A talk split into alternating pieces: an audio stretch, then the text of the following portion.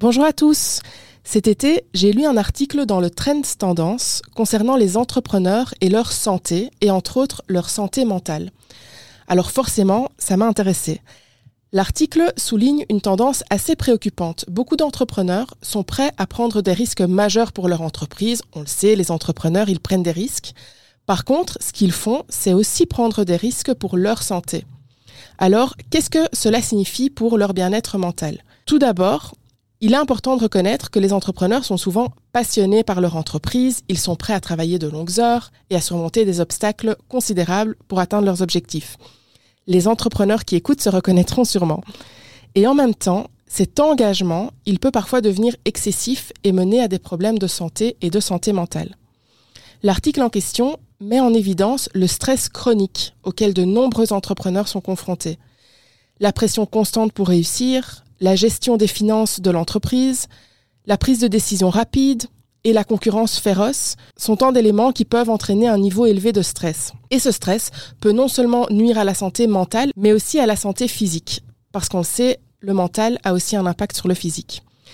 Il y a aussi le risque de burn-out qui est évoqué dans cet article. Le burn-out, c'est un état d'épuisement professionnel qui est caractérisé par trois choses. La première, une perte d'efficacité, c'est pas ce qu'on veut en tant qu'entrepreneur.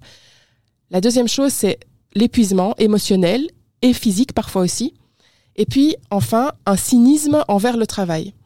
Les entrepreneurs, en raison de leur dévouement, sont particulièrement vulnérables au burn-out, ce qui peut avoir des répercussions graves sur leur bien-être mental de manière générale.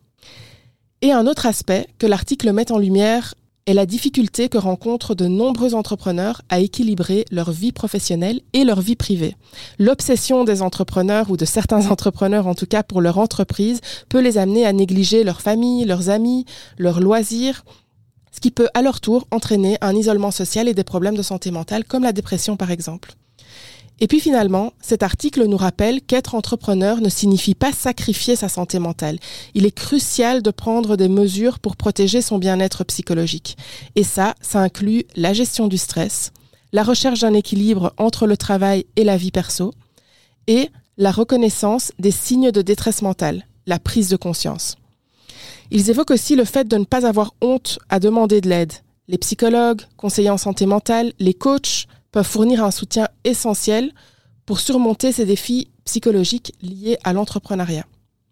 Bien que les entrepreneurs soient connus pour leur détermination et leur audace, il est essentiel de ne pas s'ignorer, de ne pas ignorer les, les signaux d'alarme concernant leur santé mentale. En prenant soin de leur bien-être psychologique, les entrepreneurs peuvent non seulement améliorer leur qualité de vie, mais aussi renforcer leur capacité à réussir dans le monde des affaires. C'est un investissement qui est précieux à long terme, à la fois pour eux-mêmes et pour leur entreprise.